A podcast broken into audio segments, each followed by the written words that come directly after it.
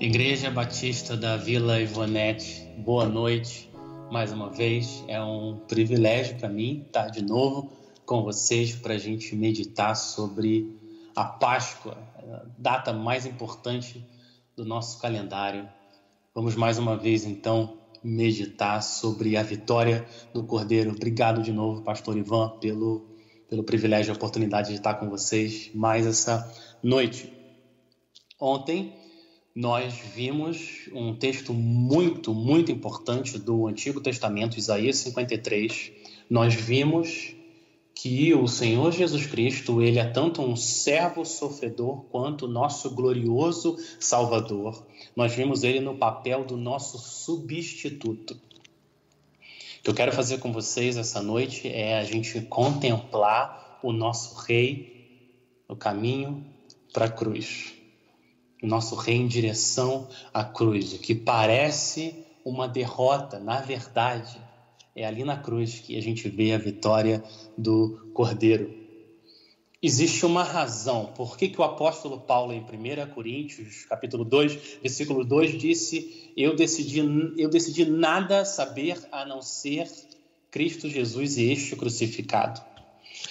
Cristo crucificado é a mensagem central da fé cristã. Existem muitas outras coisas orbitando na fé cristã, mas o Sol, o que está no centro do sistema solar da nossa salvação, é o Cordeiro de Deus, Cristo e Ele crucificado. E tudo que está acontecendo aqui, como a gente vai ver no capítulo 27 de Mateus, tudo que está acontecendo, está acontecendo exatamente como Deus planejou desde a eternidade. Está acontecendo exatamente como os profetas predisseram séculos atrás e exatamente como Jesus disse durante o seu ministério. Tudo que ele disse que ia acontecer, agora vai acontecer. O Filho está se entregando para nos salvar. Eu quero meditar com vocês especialmente na crucificação e na morte do nosso Rei, mas antes eu quero passar por algumas cenas importantes até a gente chegar lá a cena do julgamento e tudo que foi feito contra o nosso Rei. E essas cenas vão preparar a gente para a vitória dele na cruz. Então quero convidar você, se você ainda não abriu a sua Bíblia, em Mateus capítulo 27, vamos abrir em Mateus capítulo 27. E eu vou fazer alguns comentários sobre uh, esse, esse capítulo até a gente chegar na crucificação e morte do Cordeiro, do nosso Rei. Então eu quero pedir para você deixar sua Bíblia aberta. Mateus 27, relata o julgamento mais injusto da história. Jesus, o único que nunca pecou, está sendo tratado como um criminoso cruel.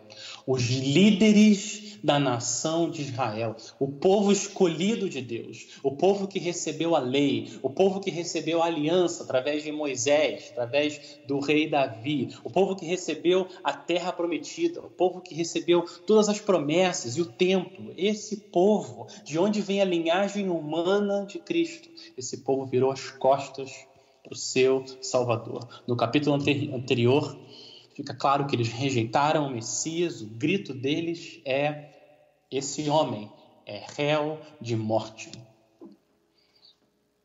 Mas eles não poderiam executar essa sentença, porque Israel estava debaixo do Império Romano. Então, o que eles fazem é entregar o Senhor Jesus a Pilatos, o governador romano da região. Lá no versículo 11, versículo 11, Pilatos pergunta para Jesus: Você é o rei dos judeus? Jesus responde: Tu o dizes. Jesus está dizendo: Eu sou, eu sou o rei. E no meio desse julgamento, no meio do julgamento de Jesus, Pilatos traz um homem que também tinha sido condenado à morte, um prisioneiro popular chamado Barrabás. Barrabás tinha agitado uma revolta contra o governo romano, ele sendo acusado de ser ladrão e um assassino. E Pilatos tinha o costume de libertar um prisioneiro durante a festa da Páscoa, para ganhar o favor da massa, para deixar o, povo mais feliz. Então ele pergunta para a multidão, lá no versículo 17. Versículo 17, Pilatos pergunta: Qual destes vocês querem que eu solte? Barrabás ou Jesus, chamado Cristo? Os líderes religiosos judeus convencem a multidão de escolher Barrabás. O povo responde: Barrabás. Versículo 22, Pilatos pergunta: Que farei então com Jesus chamado Cristo? Todos responderam: Crucifica-o. Por quê? Que crime ele cometeu? Perguntou Pilatos. Mas eles gritavam ainda mais: Crucifica-o. Eles não têm o que responder. Jesus não cometeu nenhum pecado, nenhum crime. A única coisa que eles podem fazer é gritar. Uma semana antes, o Senhor Jesus entrou de forma triunfal em Jerusalém e os gritos que ele ouviu foi: Hosana, salve!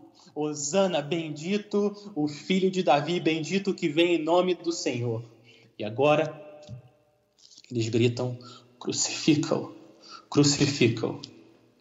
A crucificação tinha o objetivo de inibir religiões no império. Eles usavam a crucificação como um método de tortura ao criminoso, aquele que tinha sido condenado, e também para gerar medo na população. E Pilatos acaba fazendo a vontade da multidão enfurecida. Olha o versículo 26. Versículo 26: Pilatos soltou-lhes Barrabás mandou açoitar Jesus e o entregou para ser crucificado. Povo de Deus, o que está acontecendo aqui, esse julgamento, é uma ilustração da nossa salvação. Esse julgamento é uma imagem do que é a Páscoa. O que está acontecendo? Barrabás, o injusto, está sendo solto e Cristo, o justo, está sendo condenado no lugar dele. O santo sendo condenado no lugar do pecador. Um criminoso está sendo liberto e o inocente punido no lugar dele. Barrabás é solto, Jesus é preso e condenado. É exatamente isso que acontece quando você coloca a fé em Cristo. Existe uma troca no tribunal de Deus. O Senhor Jesus desce do trono da glória e ele vai para a cadeira dos réus, onde ele é julgado, condenado à morte, não por causa do crime que ele cometeu, mas por causa do nosso crime, das nossas ofensas contra Deus. É isso que está acontecendo aqui. O nosso rei morrendo no nosso lugar. Ele é condenado para que a gente seja livre, liberto para viver na presença do Senhor. Barrabás, então, é solto. Jesus é açoitado, entregue para ser crucificado. E o que a gente vê agora é uma cena de zombaria. Olha o versículo 27. Os soldados do governador levaram Jesus até o pretório, a residência oficial, do governador e reuniram toda a tropa ao seu redor. Nesse ponto, Jesus já tinha sido açoitado, ele já estava muito machucado e muito fraco. Então, eles fazem uma roda, os soldados fazem uma roda em volta de Jesus, colocam Jesus no meio. Os soldados romanos eram conhecidos por humilhar os prisioneiros antes deles serem executados. Eles começam a debochar do Rei dos Reis de várias formas. Olha o que o texto diz. Eles colocam um manto vermelho em Cristo para fingir que ele é da família real. Eles colocam uma coroa de espinhos na cabeça dele, uma vara na mão dele para fingir que é um cetro. Eles se ajoelham diante dele para fingir que estão adorando. Eles dizem: Salve, salve o rei dos judeus. Para completar, eles cospem nele, tiram a vara da mão dele batem mais ainda na cabeça de Cristo. Essa cena, ela mostra ao mesmo tempo uma realidade terrível e uma realidade maravilhosa. Tem duas coisas aqui acontecendo ao mesmo tempo: uma realidade terrível e uma maravilhosa. A realidade terrível é a maldade do mal, a pecaminosidade do pecado. Até que ponto nós podemos chegar quando Deus não restringe a nossa carne? Filho de Deus sendo blasfemado. O pecado destrói a nossa vida de várias maneiras, várias maneiras. Mas o pior de todos os efeitos do pecado, pior efeito, é que ele nos cega para a beleza de Cristo. Ele nos cega para a gente ver quem Cristo é. Nós fomos criados para contemplar a beleza do Senhor e adorar Ele. Nós fomos criados para isso, mas o pecado nos cega. Os soldados não são capazes de ver quem está diante deles. E ao invés de adorarem de verdade, em espírito e verdade, o rei, eles ficam zombando. Salve, salve o rei dos judeus. Mas Jesus é o rei dos judeus. Jesus é o rei das nações. Ele é o rei de toda a terra. Mas nós estamos vendo aqui aonde que o mal é capaz de chegar. Mas existe uma segunda realidade acontecendo aqui nessa mesma cena. Uma realidade maravilhosa. Nós vemos até onde o amor do rei é capaz de chegar. Até onde o nosso rei é capaz de ir para nos salvar. O que, que ele é capaz de fazer por amor ao Pai e por amor a nós, o seu povo. Nada, nem ninguém pode parar o nosso rei, de conquistar o direito de irmos à presença de Deus. Foi para isso que ele veio até nós. E agora a gente chega então no evento central do capítulo 27 de Mateus. Na verdade, o evento central de todo o evangelho de Mateus. Na verdade, o evento central de toda a Bíblia. O evento central de toda a história. A cruz de Cristo. Toda a história está caminhando nessa direção e é para lá que o nosso Salvador vai. Eu queria então ler com vocês a narrativa da crucificação de Cristo a partir do versículo 32. Mateus 27, a partir do versículo 32. Ao saírem, encontraram um homem de Sirene chamado Simão e o forçaram a carregar a cruz chegaram a um lugar chamado Gólgota, que quer dizer lugar da caveira, e lhe deram para beber vinho misturado com fel. Mas ele, depois de prová-lo, recusou-se a beber. Depois de crucificarem, dividiram as roupas dele, tirando sorte, e, sentando-se, vigiavam-no ali. Por cima de sua cabeça, colocaram por escrito a acusação feita contra ele. Este é Jesus, o Rei dos Judeus. Dois ladrões foram crucificados com ele, um à sua direita e outro à sua esquerda. Os que passavam lançavam-lhe insultos, balançando a cabeça e dizendo: Você que destrói o templo e o reedifica em três dias, salve-se. Desça da cruz se é filho de Deus. Da mesma forma, os chefes dos sacerdotes, os mestres da lei, os líderes religiosos zombavam dele, dizendo: Salvou os outros, mas não é capaz de salvar a si mesmo. É o rei de Israel. Desça agora da cruz e creremos nele. Ele confiou em Deus? Que Deus o salve agora, se dele tem compaixão, pois disse: Sou o filho de Deus. Igualmente, o insultavam os ladrões que haviam sido crucificados com ele. Vamos parar e vamos orar mais uma vez. Vamos pedir para o Senhor continuar usando nosso tempo, nossa meditação nas Escrituras. Vamos orar.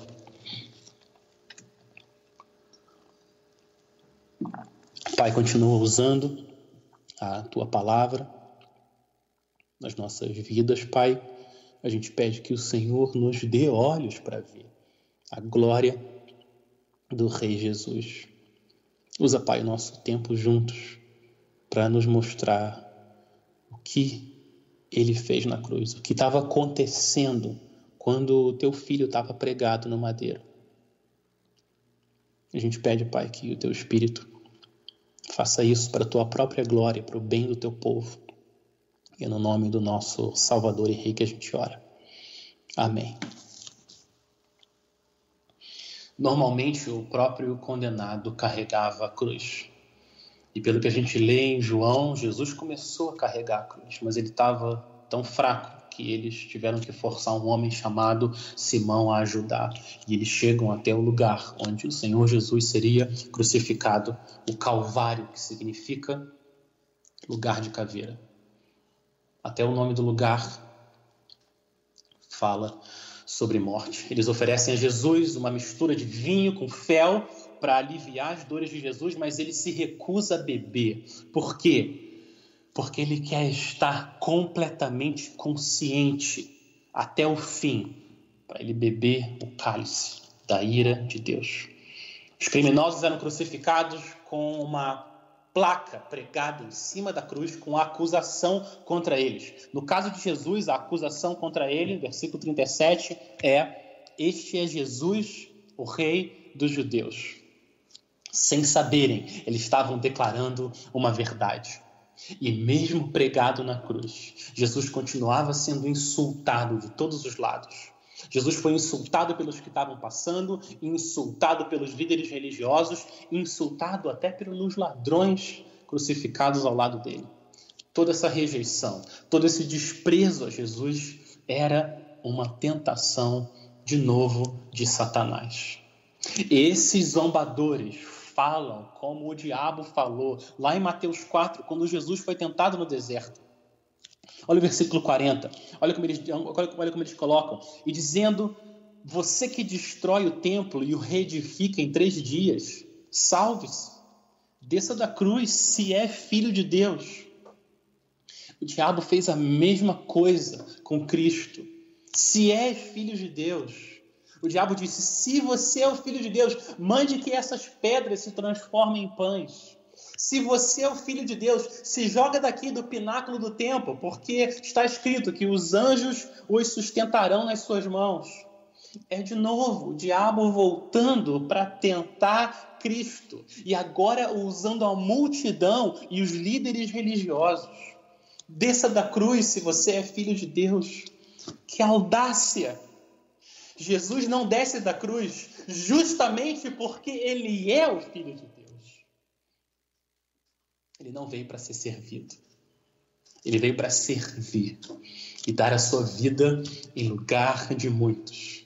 Mateus mostra aqui a ironia de toda essa rejeição e esse desprezo contra Jesus. Enquanto as pessoas estão insultando a Jesus, elas estão ao mesmo tempo declarando verdades maravilhosas de quem Jesus é, mesmo que elas não acreditem nessas verdades.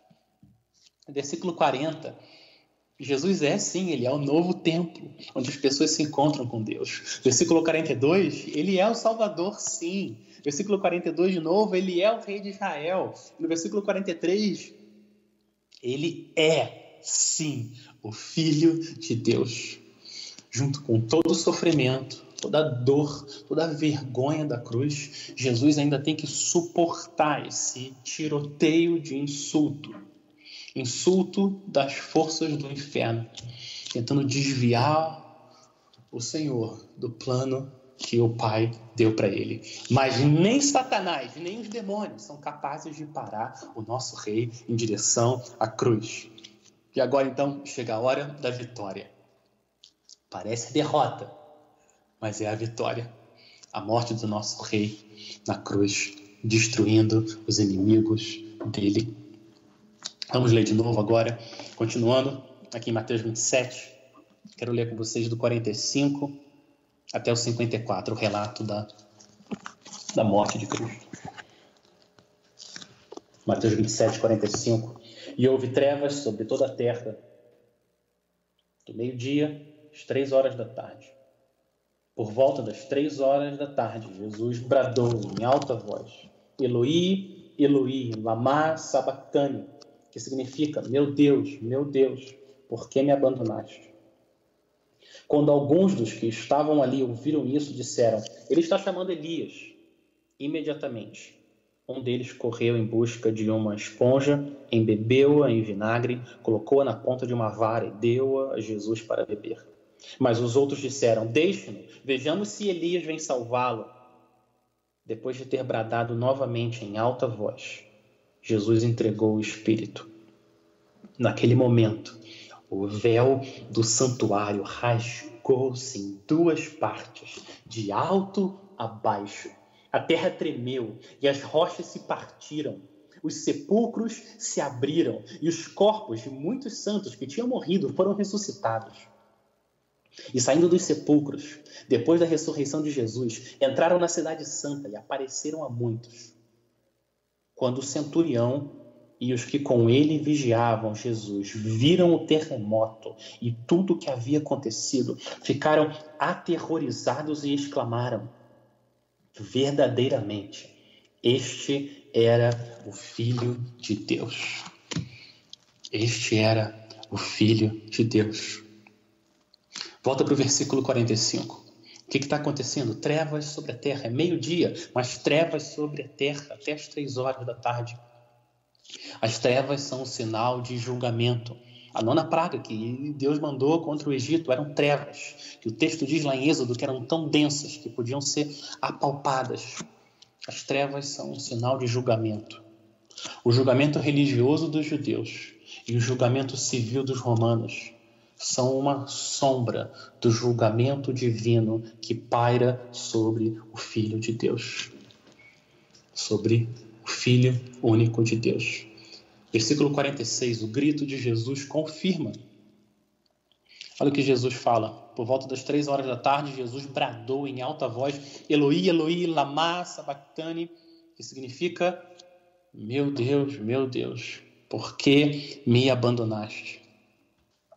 Uma coisa é ser abandonado por, por, pelos discípulos. Uma coisa é Jesus ser abandonado pelos discípulos. Uma coisa diferente é Jesus ser abandonado pelo Deus dele e o próprio Pai. E é isso que está acontecendo aqui na cruz. E quanto mais o Filho de Deus é humilhado, mais nós vemos a glória dele. Quanto mais ele é exprimido, mais brilha a glória do Cordeiro de Deus. Jesus está quase sem vida, mas ele está cheio da palavra de Deus. Lá na cruz, ele está citando o Salmo 22. Esse é o clamor que explica as gotas de sangue, o suor de sangue caindo da sua testa lá no jardim do Getsemane. Foi esse o cálice que Jesus pediu que pudesse ser afastado dele. Esse foi o custo da nossa salvação. O Pai abandonando o Filho. Jesus não só se sentiu abandonado, Jesus foi abandonado. Jesus, que sempre conheceu o Pai perfeito amor e perfeita comunhão desde toda a eternidade, agora ele está sendo abandonado. Por quê? Porque lá na cruz ele está carregando os pecados do seu povo. Nos ombros dele estão os pecados, os crimes, as ofensas que nós cometemos contra Deus. Ele está lá sozinho, porque Deus é santo. Deus é santo. Deus não habita com o pecado. 2 Coríntios 5, 21. Aquele que não conheceu o pecado, Deus o fez pecado por nós, para que nele fôssemos feitos justiça de Deus. Há três anos atrás, Jesus tinha ouvido uma voz dos céus: Este é o meu filho amado, em quem me agrado. Mas agora, quando Jesus clama, ele só ouve silêncio. Silêncio o silêncio do julgamento, o silêncio da separação, o silêncio da condenação.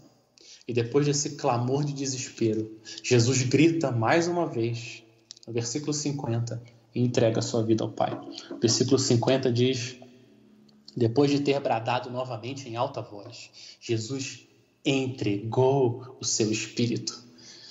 Ele não foi simplesmente entregue. Não, Jesus está no controle sempre. É Ele que entrega o seu espírito. Jesus entregou o espírito. Essas quatro palavras selam a nossa salvação. Mateus diz aqui que Jesus bradou em alta voz. mas ele não diz qual foram as últimas palavras que Jesus falou. Lá no Evangelho de João, nós sabemos. João 19, 30. Jesus bradou um grito de vitória. Jesus disse: Está consumado. Pai, tudo que o Senhor me deu para fazer, eu completei. Está consumado. Ele bebeu até a última gota do cálice da ira de Deus. Ele terminou a obra que o Pai dele deu para fazer. Nada nem ninguém foi capaz de parar o nosso rei. Ele foi obediente até o fim, sofreu no nosso lugar, completou tudo que o Pai deu para ele fazer, entregou o seu espírito. Agora, agora se tudo o que Jesus conquistou na cruz fosse escrito, nem em todo esse mundo caberiam os livros necessários para escrever todos os benefícios, todas as bênçãos que Cristo conquistou por nós na cruz. Mas de tudo que ele conquistou, a maior bênção, a principal bênção, o motivo pelo qual Jesus veio, viveu uma vida perfeita e morreu, o motivo principal está no versículo seguinte, versículo 51. Versículo 51 diz: Naquele momento, quando Jesus morreu, o véu do santuário rasgou-se em duas partes, de alto a baixo. O que está acontecendo aqui? Por que, que Mateus narra isso? Para a gente entender o que, que esse véu rasgado significa, a gente tem que voltar lá para o templo em Jerusalém. O templo em Jerusalém era dividido em duas partes. A primeira sala era chamada do lugar santo. Era o lugar santo. Assim que você passasse pelas cortinas de entrada do lugar santo, você veria o altar de incenso na sua frente. À sua esquerda, o candelabro de ouro e à sua direita, a mesa com os pães da proposição. Essa, essa é a primeira sala, lugar santo. Atrás do lugar santo tinha um véu separando o lugar santo do que estava atrás, que era um lugar chamado o Santo dos Santos. O Santo dos Santos tinha o tamanho de um cubo, 9 metros por 9 metros por 9 metros. E ali, no Santo dos Santos, estava a Arca da Aliança, com uns querubins ali em cima. O Santo dos Santos era a sala do trono de Deus. Ali, no Santo dos Santos, era o lugar onde Deus manifestava a sua presença. Só o sumo sacerdote, só uma vez por ano, só ali no Santo dos Santos, ele poderia entrar para fazer expiação pelos pecados do povo. Sempre que o sacerdote estava servindo no lugar santo, na frente dos santos dos santos, no lugar santo, sempre ele não conseguia ver o que estava atrás, porque tinha um véu ali, um véu separando o lugar santo do santo dos santos. O que esse véu fazia era proteger Israel de não ser consumida pelo esplendor da glória de Deus. Esse véu protegia Israel para que Deus puro pudesse habitar com o povo impuro. Um detalhe importante: nessa cortina que separava o Santo dos Santos, tinham querubins desenhados. Querubins, por quê? Você volta mais ainda na história e vai lá para Gênesis 3, quando Deus expulsa Adão e Eva do jardim do Éden. O que, que Deus faz? Deus coloca querubins na entrada para impedir que eles acessem a árvore da vida. Era um sinal dizendo: vocês não podem mais habitar comigo, porque eu sou um Deus santo e vocês não. É isso que os querubins simbolizavam. E os querubins no véu eram um lembrete o tempo todo para Israel, que eles não tinham mais acesso direto ao Senhor. Aquele povo não podia mais habitar com Deus que é santo. Agora, assim que Jesus entrega o seu espírito, Deus, o próprio Deus, vem, ele desce e ele rasga o véu que ele tinha mandado construir. Você reparou que o véu foi rasgado de alto a baixo. Por quê? Porque o próprio Deus que rasgou. Deus veio e, e rasgou o véu que nos separava da presença dele. Deus está dizendo agora: venham até a mim. Através do meu filho, vocês têm acesso a mim. Através da fé no sacrifício do meu filho, vocês têm acesso a mim, a minha presença. Esse é o maior presente da cruz. Foi isso que Jesus veio conquistar para nós. A gente poder voltar a viver na presença de Deus. O maior presente da Páscoa é o próprio Deus. 1 Pedro 3,18. Pois também Cristo sofreu pelos pecados uma vez por todas, o justo pelos injustos, para conduzir-nos a Deus. É isso que é o Evangelho, é isso que é a Páscoa. É a gente poder de novo ter comunhão com Deus por causa do sacrifício de Cristo. A cruz nos conduz de volta a Deus. Você não precisa ficar do outro lado do véu. Você não precisa ficar. Jesus chama todos nós, Jesus chama todos nós. Arrependa-se do seu pecado. Coloque a sua fé em mim. E eu carrego você até o Santo dos Santos, até a presença de Deus. Esse é o poder da cruz. Deus dá outro sinal dessa conquista poderosa de Cristo na cruz. Os versículos 52 e 53 relatam que alguns cristãos que já haviam morrido ressuscitaram fisicamente, porque uma nova era, uma nova era está sendo inaugurada com a morte e a ressurreição de Cristo, uma nova criação.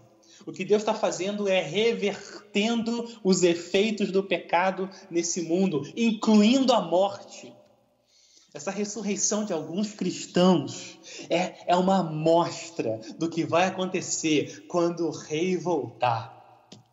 A morte de Cristo matou a morte e deu vida eterna, vida ressurreta aos filhos de Deus. Ser cristão é abraçar a cruz como o único lugar em que você pode ser perdoado por Deus. Ser cristão é desistir de você mesmo e se entregar a Cristo, receber a Cristo, crer que a morte dele é suficiente para você viver na presença de Deus. Ser cristão é você crer que você merecia a cruz, mas ele, o Cordeiro de Deus, foi lá no seu lugar. E agora, uma vez que seus pecados foram pagos, ele se torna o seu Senhor e o seu Rei para você viver com Deus para todo sempre. Esse é o poder da cruz. E da cruz ele vai para o túmulo. E do túmulo ele vai para o coração da terra. Mas no terceiro dia ele ressuscita. Deus traz Jesus de volta dos mortos. Ele ressuscita Jesus. Jesus não podia ficar morto, porque Satanás não tem do que acusar Jesus. E uma vez que ele paga por todos os pecados, a morte está morta e Jesus está livre de novo para viver. E agora com o corpo glorificado. Mateus 27 responde a pergunta mais importante da nossa vida: Quem é Jesus? Quem é Jesus? Como você responde essa pergunta? Quem é Jesus? A resposta de Deus em Mateus 27 é: Jesus é o Filho de Deus. Ele é o Rei de Israel. Ele é o Rei das nações. Ele é o Deus em carne que foi amaldiçoado no lugar de pecadores para levar eles de volta para Deus. Esse é o escândalo da cruz. O próprio Deus em carne sendo morto no lugar de nós, pecadores. Na cruz, nós vemos Deus se revelando, Deus revelando a sua glória como em nenhum outro lugar. Você quer ver como Deus abomina o pecado, como Deus é santo? Olha para a cruz e olha o que aconteceu com Cristo. Você quer ver a sabedoria de Deus? Olha para a cruz. Olha o que Deus fez na cruz, através do sangue de Cristo. Deus continua sendo justo porque os pecados foram punidos e Deus pode perdoar pecadores e justificar pecadores, ao mesmo tempo, justo e justificador, porque os pecados daquele que Deus justificou foram condenados. Deus mostra a sua infinita sabedoria na cruz. Na cruz, Deus mostra a sua graça, a sua misericórdia. Ele próprio vindo até nós e nos resgatando. O que só Ele podia fazer, Ele fez através do seu Filho amado, em quem ele tem todo o seu prazer. Se nós vamos escolher um lugar para a gente se gloriar, que a gente não se glorie no que a gente é ou no que a gente faz. Se a gente fosse gloriar em um lugar, que a gente se glorie na cruz, na cruz de Cristo, aonde nós vemos a vitória do Cordeiro e aonde, através dela, nós somos levados à presença de Deus. Essa é a Páscoa. É sobre isso que é a Páscoa. Queria terminar nossa meditação orando mais uma vez. Vamos orar.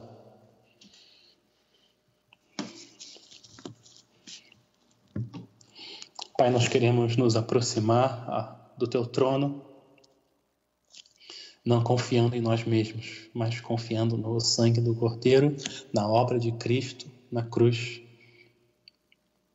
A obra dele é suficiente. O Senhor diz que a obra dele é suficiente para que a gente possa entrar na tua presença sem medo, mas com alegria, sabendo que o Senhor nos adota como teus filhos por causa do que ele fez por nós na cruz.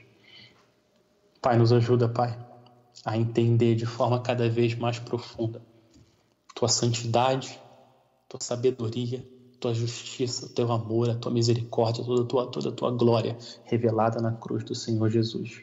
Que ela seja o único lugar onde nós nos gloriamos. Nós colocamos isso diante do Senhor, no nome do nosso Salvador e Rei Jesus. Amém. Amém. Povo de Deus, quero agradecer a todos aqueles que estiveram com a gente para nós meditarmos mais uma vez sobre a Páscoa em Mateus 27. E se Deus assim permitir, amanhã nós vamos para a nossa terceira e última meditação sobre a Páscoa, sobre o que o nosso Senhor Jesus fez, sobre a vitória dele como Cordeiro de Deus que tira o pecado do mundo. Fiquem na paz do Senhor. E até amanhã, se Deus quiser.